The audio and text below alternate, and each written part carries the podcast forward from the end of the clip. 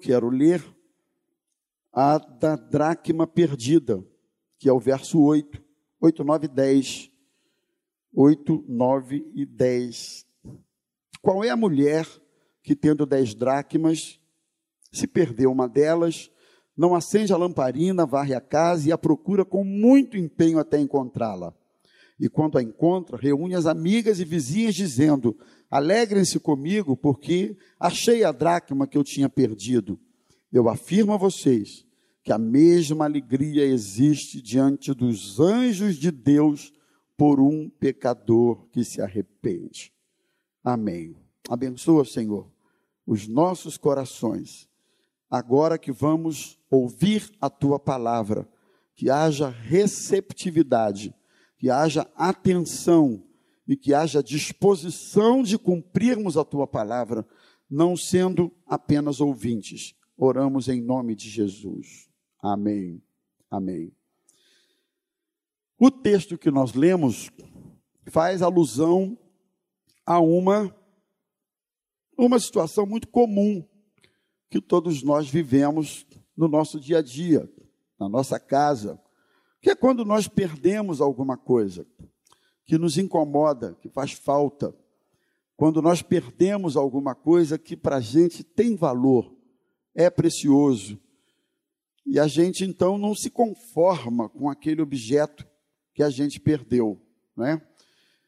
E aí, enquanto a gente não encontra, a gente não fica feliz, a gente não fica com a alma aquietada. O texto fala de alguém que perdeu um objeto que tinha muito valor, que era uma dracma, que era uma moeda, que naquele tempo tinha um valor, dava para alimentar uma família por alguns dias. Era uma graninha que fazia falta. Eu acho que aquela mulher que perdeu uma dracma não deveria ser rica. Acho que não. Deveria ser uma pessoa comum. Mas ela sentiu falta daquela perda ela sentiu falta daquele bem, daquele objeto. E o texto diz que ela então procura, procura, arrasta móvel para um lado, arrasta móvel para o outro. Já aconteceu isso com você? Você perde o negócio, você quase que muda a disposição da mobília toda para encontrar um troço, né, Rosa? Você quase que muda e põe a culpa no marido, põe a culpa na mulher, foi você. Eu, então, sou o primeiro suspeito de todas as perdas que acontecem lá em casa. O suspeito número um sou eu. Os três se unem contra mim e dizem: Você foi o último que tocou naquele bem, o último que manipulou aquele negócio. Onde é que está? Eu disse, mas não fui eu o último, não, foi você. Aí junta três e o cachorro fica olhando ao lado dos três, assim para mim, né? E eu tenho que provar a minha inocência. Então, todo mundo já conviveu com esse tipo de situação. E a gente procura, a gente procura, e quando a gente encontra, quando encontra, que nem sempre encontra, mas quando a gente encontra, e é um alívio quando a gente encontra e o culpado não é a gente, entendeu? E aí a situação por si só se encarrega de mostrar nossa inocência. E quando tem um outro culpado na situação aí, irmão, que é um prato predileto, eu sabia que era você. Eu sabia que era você. Eu não falei porque eu sabia que o tempo ia dizer, mas o culpado era você. Então ela, quando encontra a dracma perdida, ela se alegra e se alegra de uma forma até ah, para além dos muros, porque ela chama as vizinhas, chama as amigas e celebra o objeto, a dracma, a moeda, o bem que havia perdido, mas que ela havia encontrado. Então o texto mostra isso. Alguém que perdeu alguma coisa e que possuía um valor, um valor, uma estima. Não é? E, então é sobre isso que eu quero falar com vocês. Extrair algumas lições com os irmãos que são muito interessantes para o nosso dia a dia, para a nossa vida prática. Eu escolhi esse tema, ah, pode avançar para mim, que é sobre perdas. É um tema até, um, até certo ponto um pouco desconfortável, porque ninguém gosta de falar de perdas, ninguém gosta de relembrar perdas, ninguém gosta de imaginar que pode perder alguma coisa ou perder alguém. Então, por si só, esse tema talvez não seja dos mais dos que dê mais ibope, mas eu vou dizer para os irmãos, as perdas são uma realidade, não é? Querendo ou não, aceitando ou não, gostando ou não, admitindo ou não, aceitando ou não, todos nós vamos conviver com algum tipo de perda. Todos nós enfrentamos perdas. Eu coloquei, pode avançar, algumas constatações a respeito da perda. A primeira delas é que nem tudo que se perde é restituído. Nós cremos num Deus que restitui. Nós cremos num Deus que, que ah, novamente concede aquilo que perdemos. Mas, sinceramente, nem tudo que se perde você tem de volta. Algumas coisas que a gente perde não voltam mais. Alguns relacionamentos, algumas situações, algumas pessoas, seja por perda por morte ou por uma ruptura no relacionamento, não volta mais. Credibilidade é um tipo de perda que nem sempre volta como deveria, não é? E aí eu penso muito em nós, um pouquinho de forma mais específica, pastores, que lidamos com o elemento no ministério pastoral que jamais pode se divorciar desse ofício, que é o elemento credibilidade. Nós trabalhamos com credibilidade. O dia que alguém subir no púlpito para falar a vocês da parte de Deus e vocês não conseguirem ver credibilidade, você pode ter a melhor oratória, o melhor recurso bíblico, o melhor que possa existir para ter uma boa prédica, uma boa oratória, um bom discurso, mas se não houver credibilidade, não tem jeito. Então, credibilidade não tem preço. Algumas perdas não voltam mais. Até uma expressão que a gente usa numa canção, eu nunca vi cantar aqui ainda, e até prefiro que nem cante. É uma canção que tem uma, uma parte dela, na letra diz assim: restitui, eu quero de volta o que é meu, eu quero. Na verdade, pelo que eu percebo na, na canção, essa expressão não é um anelo, um desejo, que aí seria até legítimo orarmos para que Deus pudesse restituir, mas é uma expressão que dá uma, dá uma impressão de exigência, de decretação, que é diferente. Eu quero de volta o que é meu. Tem coisas que são suas ou que foram suas, que você pode decretar, você pode bater na mesa, você pode fazer o que você quiser, que elas não vão voltar algumas restituições não vão acontecer. São perdas que vieram e vieram para sempre. Mas eu creio que Deus, Ele que é o nosso bem maior e que nós não o perdemos nunca, na presença de Deus, você consegue, você consegue se recompor diante de algumas perdas, mesmo que aquilo não volte mais. Na presença de Deus, isso é possível. Outra coisa a respeito de uma perda ou das perdas é que a perda faz parte da vida, perder faz parte da vida. Pastor, você está dizendo que a gente é perdedor? Não. Eu estou dizendo que a realidade da vida, das Escrituras e o, o, o testemunho das Escrituras, dos personagens da Bíblia, do próprio Senhor Jesus, revelam para nós que a vida é feita disso. Uma hora a gente, na dimensão humana, na dimensão terrena, na dimensão passageira, a vida é feita de perdas e ganhos. Ninguém perde o tempo todo e ninguém ganha o tempo todo. Se você tiver uma grana e resolver investir num mercado de ações, por exemplo, quem mexe com isso sabe que você não ganha o tempo todo. Às vezes você perde, às vezes, perdão, você ganha. Paulo diz assim: Eu aprendi a me contentar em toda e qualquer situação. Sei ser honrado, sei ser humilhado, sei, uh, sei uh, ter fartura, sei ter fome, assim abundância como também escassez. Sei conviver com essas duas realidades que são polos distantes completamente um do outro. Paulo disse: Eu aprendi a conviver. Quem não aprende a conviver com ganho, quem não aprende a conviver com aquilo que soma, mas ao mesmo tempo não aprende a conviver com perdas, com aquilo que subtrai na vida de alguma forma, você vai ter sérios problemas, inclusive com a sua fé.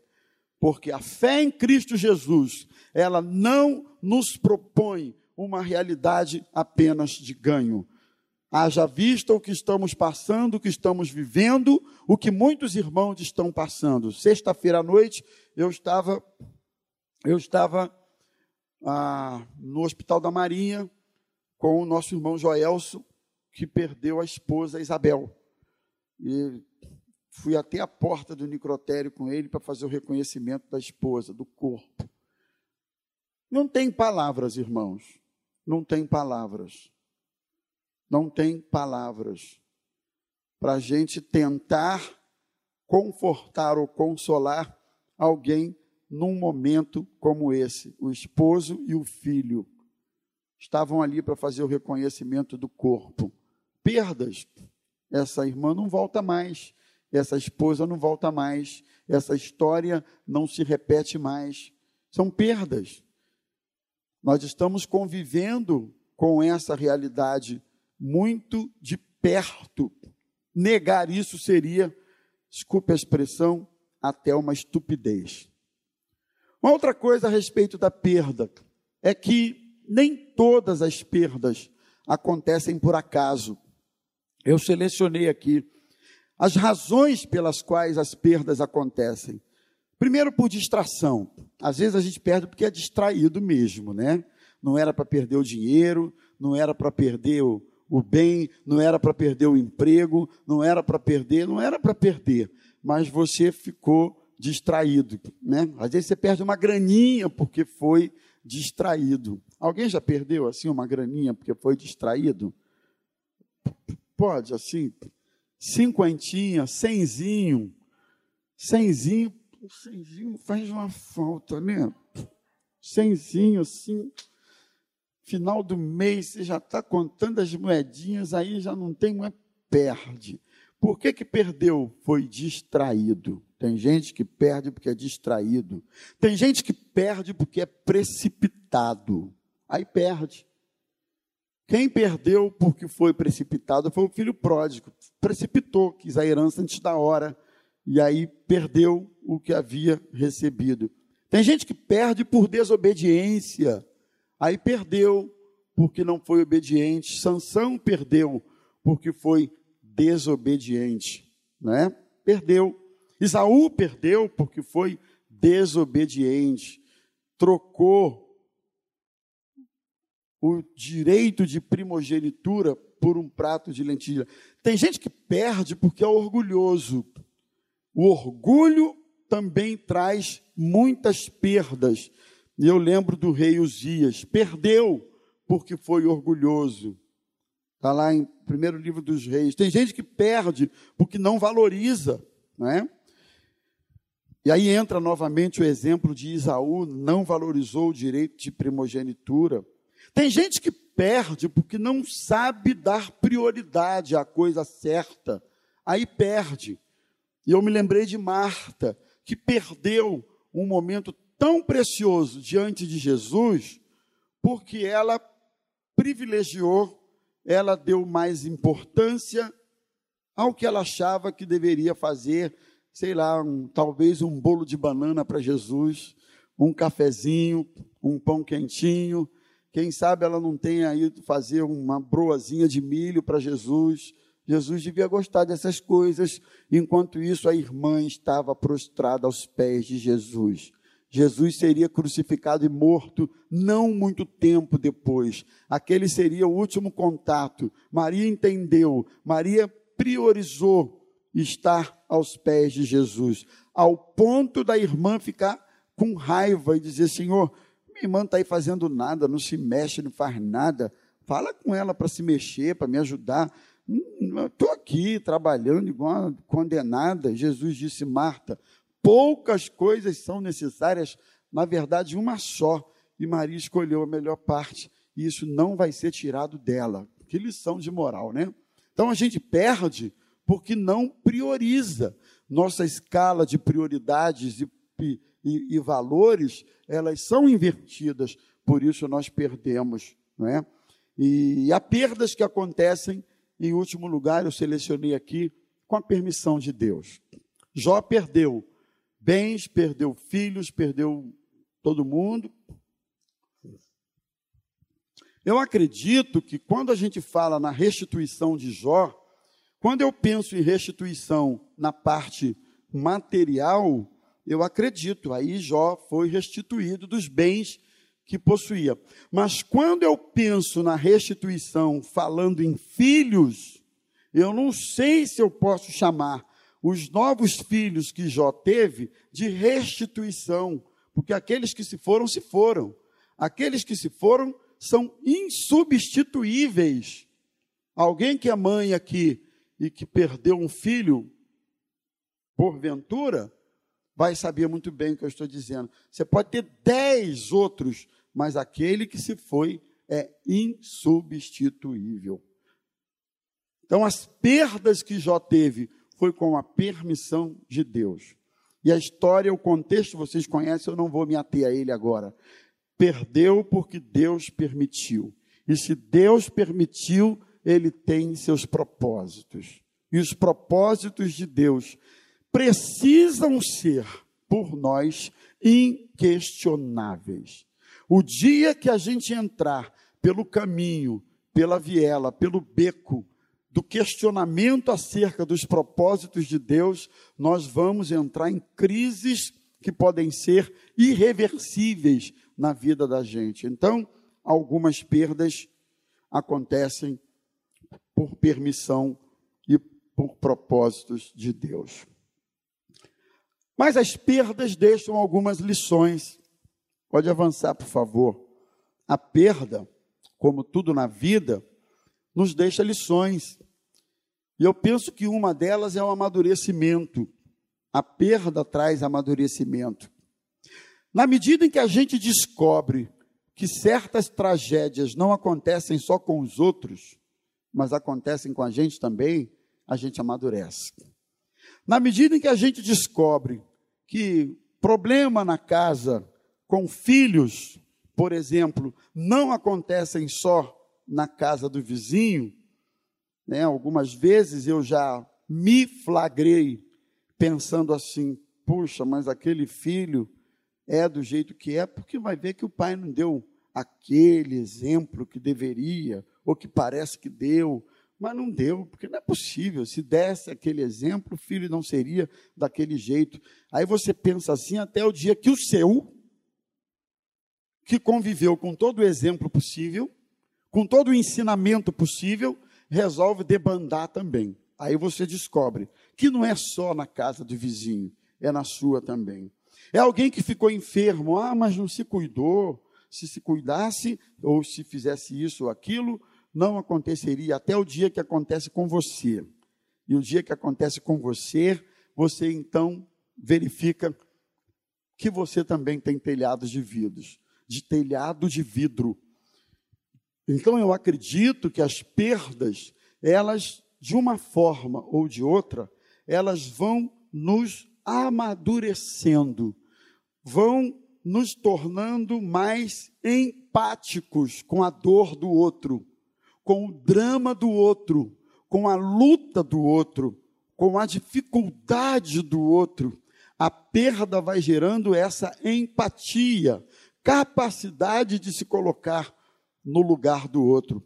Portanto, ela traz, de certa forma, amadurecimento. Como também a perda nos revela que nós não temos o domínio de todas as coisas, né? A perda nos mostra isso. Não dominamos estações, não dominamos tempos, não dominamos a dinâmica da vida, não dominamos muitas coisas que determinariam a chegada em determinados objetivos que a gente contou em conseguir chegar, mas no meio do caminho você cruza com situações que são aleatórias à sua vontade, aleatórias, aleatórias, mas que elas acontecem. Eu não tenho domínio de todas as coisas. Muitas vezes não ter o domínio é bom porque o negócio é melhor do que eu imaginava. Outras vezes não ter o domínio pode frustrar, porque a coisa foi pior do que eu imaginava. Não é assim? A falta de domínio pode nos surpreender porque é bom, ao mesmo tempo ela pode nos surpreender porque não é bom. O fato é é que nós não dominamos tudo. Por isso a Bíblia diz: ao invés de você dizer amanhã compraremos, venderemos, faremos isso, faremos aquilo e mais aquilo outro, ao invés disso você deve dizer amanhã, se o Senhor permitir. Não é isso, meus irmãos? Se o Senhor permitir, faremos isso, compraremos, venderemos, faremos tal coisa, se o Senhor permitir. Logo mais à noite nós vamos estar aqui, sim, se o Senhor permitir. Não é? Amanhã você vai para o seu trabalho, se o Senhor permitir. Sempre se o Senhor permitir. Então as perdas nos ensinam isso aí. As perdas nos ensinam que há níveis mais excelentes a serem alcançados. Eu coloquei isso aí também, porque muitas vezes a gente perdeu porque a gente foi medíocre.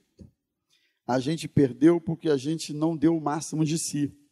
E aí entra um outro assunto que eu vou pregar numa outra ocasião, que é a questão da preservação daquilo que Deus nos dá, a preservação daquilo que a gente conquistou, porque nós somos muitas vezes ótimos na conquista, no desbravamento, mas somos péssimos em preservar aquilo que conquistamos. Somos horríveis em preservar aquilo que Deus nos deu. Na mesma intensidade que conquista, perde. Na mesma intensidade que alcança, se esvai. Por quê? por causa disso aqui. Porque há níveis mais excelentes a serem alcançados. A perda nos ensina que nós precisamos melhorar. E em último lugar, pode pôr aí para mim, por favor. O que fazer diante das perdas? Primeiro, eu preciso apresentar as perdas ao Senhor. Não adianta o negacionismo. Fala aí, não estou com febre, não. Está com 39. Declara que você não está com febre. Declara que a dor não existe. A dor não existe. Dá um soco aí. Como a dor não existe, rapaz? A dor existe. Então, negar a perda é o equívoco. Eu não posso fazer isso. Eu creio que nesta manhã muito provavelmente eu esteja falando para pessoas que estejam ou que estão convivendo com a perda, convivendo com algum tipo de perda que você ainda não digeriu. Sabe aquela perda que você demora a digerir porque ela é tão indigesta, é tão difícil de assimilar, é tão difícil de aceitar, é tão difícil de entender, é tão difícil de conviver com ela que às vezes o tempo passa, o tempo passa, o tempo passa e você não digeriu aquela perda.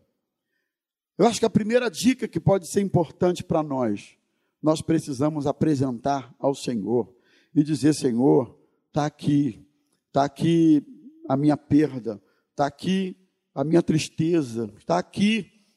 Além de admitir a realidade, nós precisamos apresentar ao Senhor e Ele nos ouve. Salmo 55, versos 16 e 17, o salmista diz assim: Eu, porém, invocarei a Deus e o Senhor me salvará. À tarde, pela manhã, ao meio-dia, farei as minhas queixas e lamentarei, e Ele vai ouvir a minha voz. Sabe?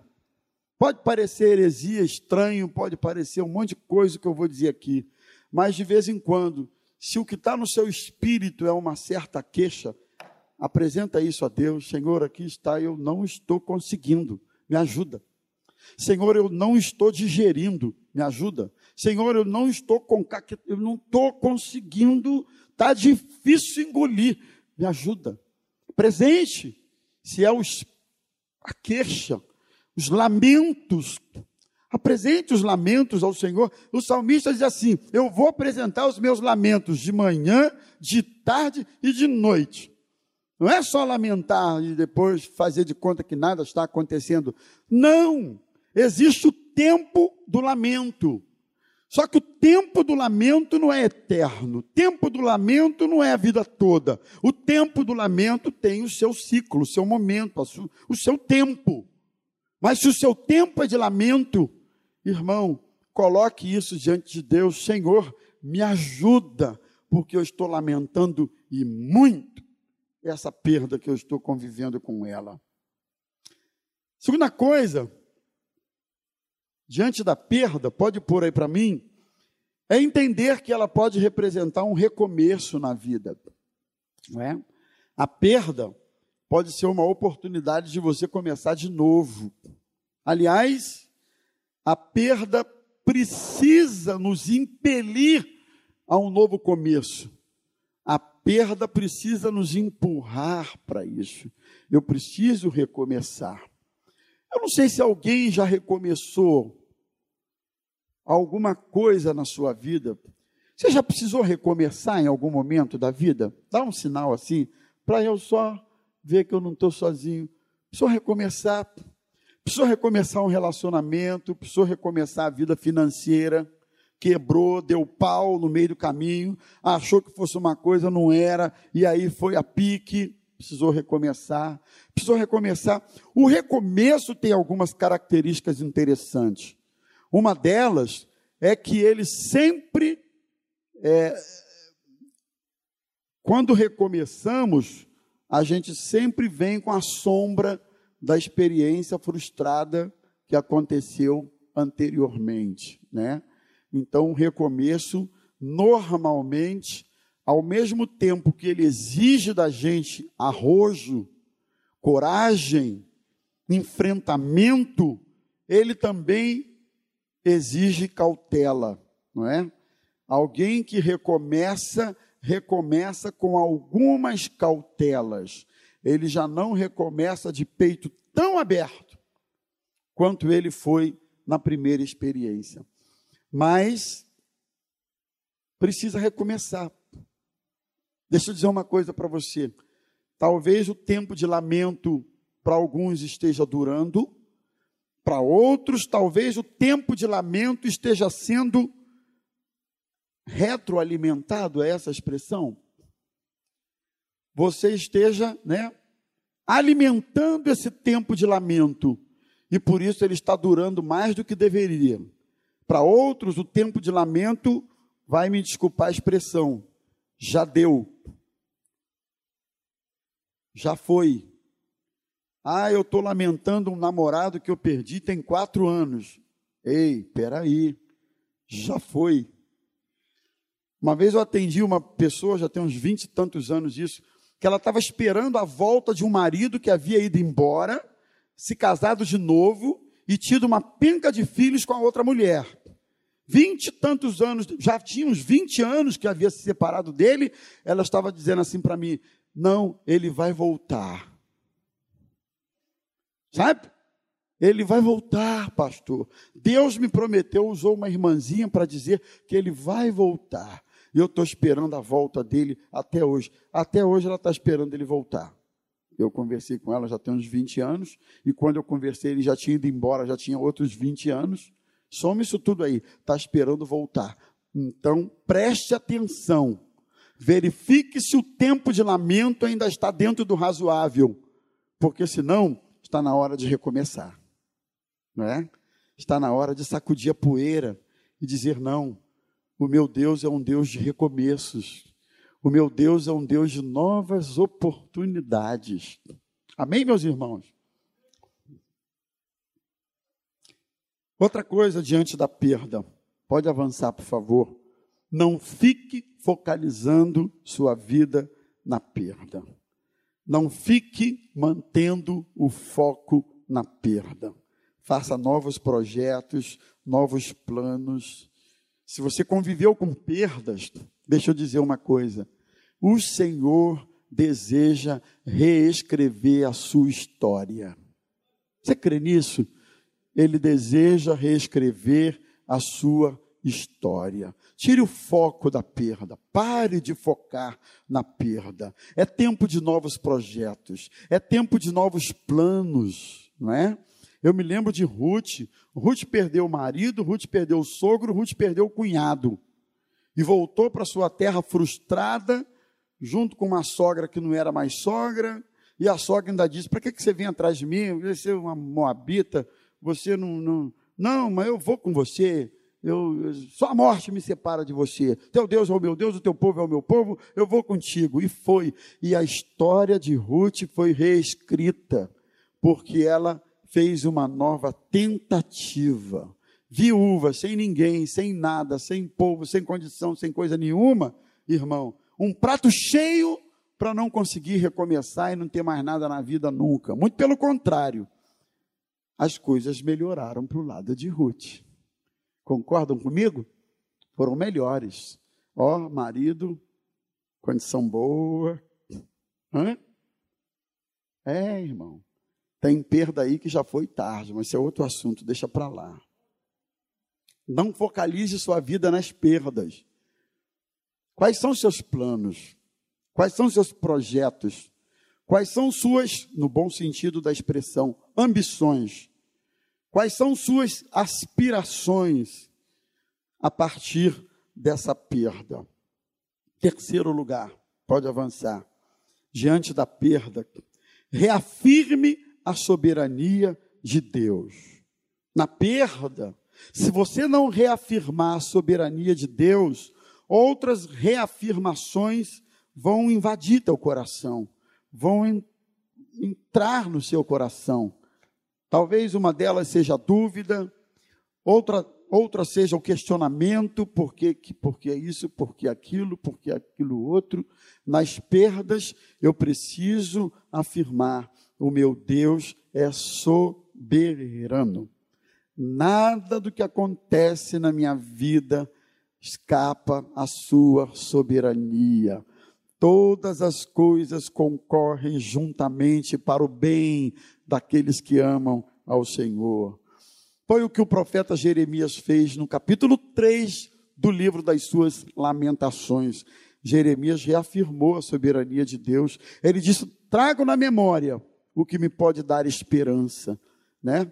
Diante de um cenário absolutamente caótico que Jeremias estava, de devassidão, de, de monturos.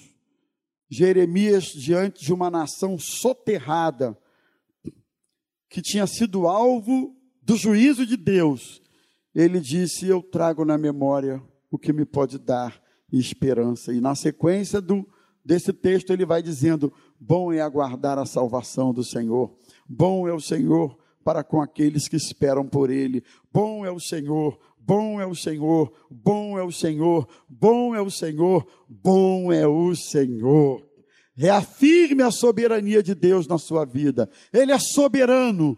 Não é como eu quero, não é como eu decido, não é como eu planejo muitas vezes, mas é como Ele quer, porque Ele é soberano. Nós cremos nisso. Em último lugar, meus irmãos, avança aí de novo. Nós precisamos lembrar que, apesar das perdas, sejam elas quais forem, o amor, o zelo de Deus permanecem inabaláveis apesar das nossas perdas. Você pode glorificar o nome de Jesus por isso? Apesar das perdas, o amor de Deus não muda. Os cuidados de Deus não mudam, a provisão de Deus não muda, a fidelidade de Deus não muda, o caráter de Deus não muda, apesar das minhas perdas. Eu preciso me lembrar constantemente disso, para que os sentimentos humanos não ganhem força no meu coração, para que o adversário não mande os dardos inflamados sobre a minha mente, não é? Eu preciso me lembrar que o meu Deus me ama e que eu sou o maior objeto do seu amor. Ele está cuidando de mim, Ele está zelando por mim, Ele sabe de tudo, eu não sei, mas Ele sabe, eu não conheço, mas Ele conhece, eu não domino, mas Ele domina, porque Ele é Senhor sobre todas as coisas, e você e eu apenas servos. Curva a sua cabeça e feche os seus olhos. Quem sabe haja alguém convivendo com perdas. Quem sabe haja alguém ainda no tempo do lamento da sua perda. Mas o tempo do lamento precisa passar. Ele já teve o seu tempo, o seu período, o seu sentido, mas agora não é mais o tempo de lamentar. O tempo agora é de planejar. O tempo agora é de é de ter objetivos novos. Quem sabe alguém esteja convivendo com alguma perda, aqui nesta manhã, mas não consegue admitir que perdeu, não consegue digerir a sua perda, não consegue extrair lições desta perda. Talvez você fique perguntando, é a, a velha história do não pergunte por quê, mas para quê, né? E as pessoas nunca entendem isso. Por quê significa causa, motivo, razão. De repente, perguntar por que não faz mais sentido, porque você não vai entender mesmo, já foi, e ela é irreversível. Talvez o momento agora seja de você dizer, Deus, qual é o teu propósito? E aí seria o para quê? Qual é o seu propósito? Qual o propósito o senhor tem nisso aqui? Isso aqui acabou, isso aqui se foi. Eu planejei isso aqui para até o, o, resto da minha vida, mas foi antes. Eu planejei por esse caminho, mas não foi por ele. Então, qual é o teu propósito, Senhor?